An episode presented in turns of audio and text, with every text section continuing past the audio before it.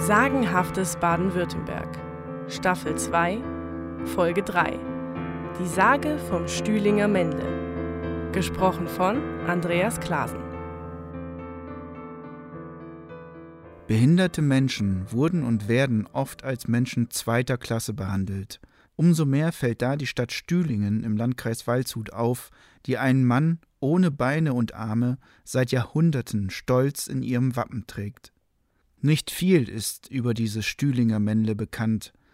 In einer Überlieferung aus dem Jahr 1898 heißt es, es habe zu einer Zeit gelebt, als ein großes Sterben ins Land kam. Ob eine Hungersnot, eine Pest oder ein Krieg der Grund dafür war, wird nicht gesagt.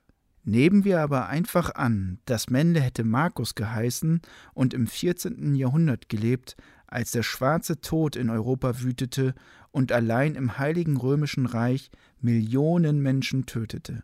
Schalten wir uns zu Markus in Stühlingen dieser Zeit in ein Haus in der Herrengasse. Seine Mutter liegt dort krank im Bett. Markus ist in einer Ecke auf einem Brett mit Rollen.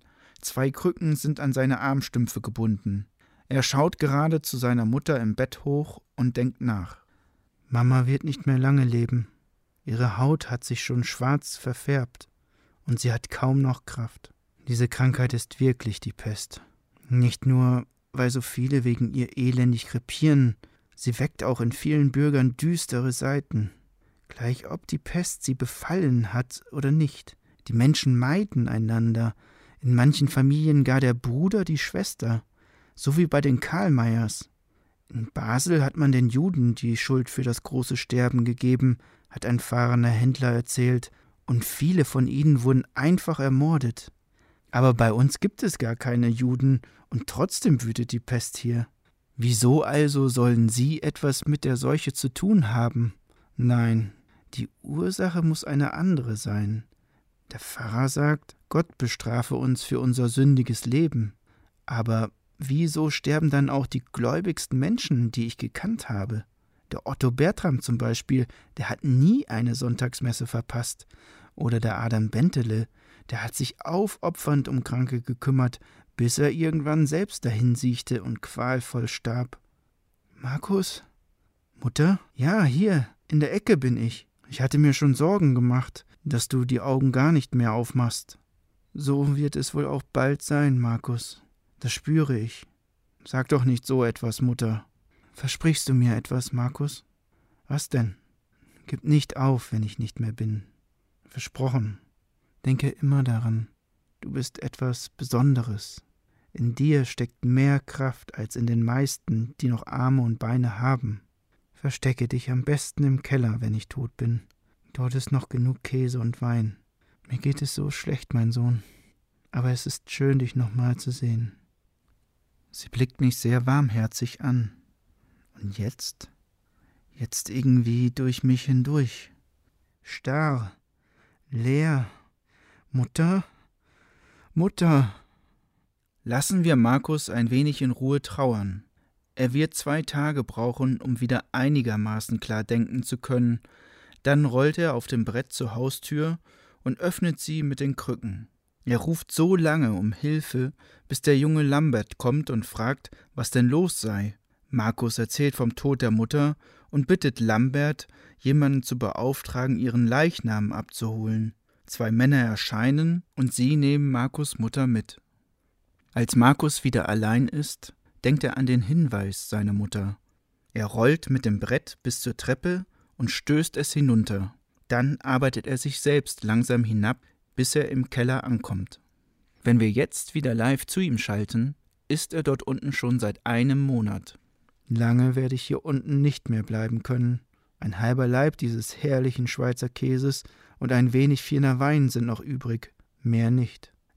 Was war das? Irgendwas muss da oben auf den Boden gefallen sein. Oh mein Gott. Schritte. Jemand kommt hinunter. Zum Glück habe ich die Tür verriegelt. Ein Klopfen. Einmal, zweimal. Es ist eher ein zartes Klopfen. Hallo? Ist da vielleicht jemand? Eine Frauenstimme.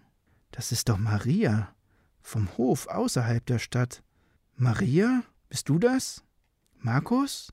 Was für ein Glück, deine Stimme zu hören. Ich dachte schon, hier würde überhaupt niemand mehr leben. Machst du auf, Markus? In Ordnung. Markus rollt zur Tür und entriegelt sie mit einer Krücke. Komm rein.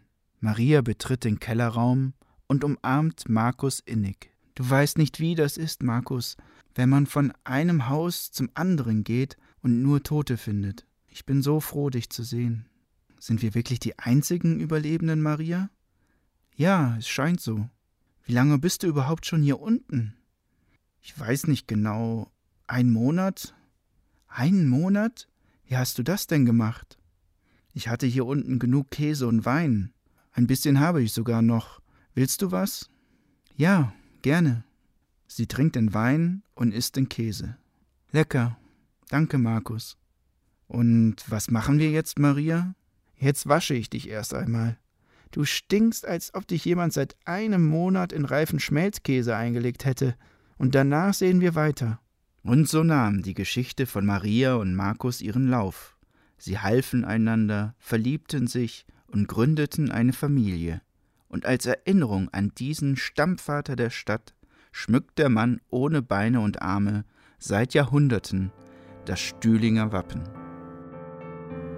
Diese von Andreas Klasen neu erzählte Variante basiert auf Badisches Sagenbuch Band 1, Sagen des Bodensees, des oberen Rheintals und der Waldstätte.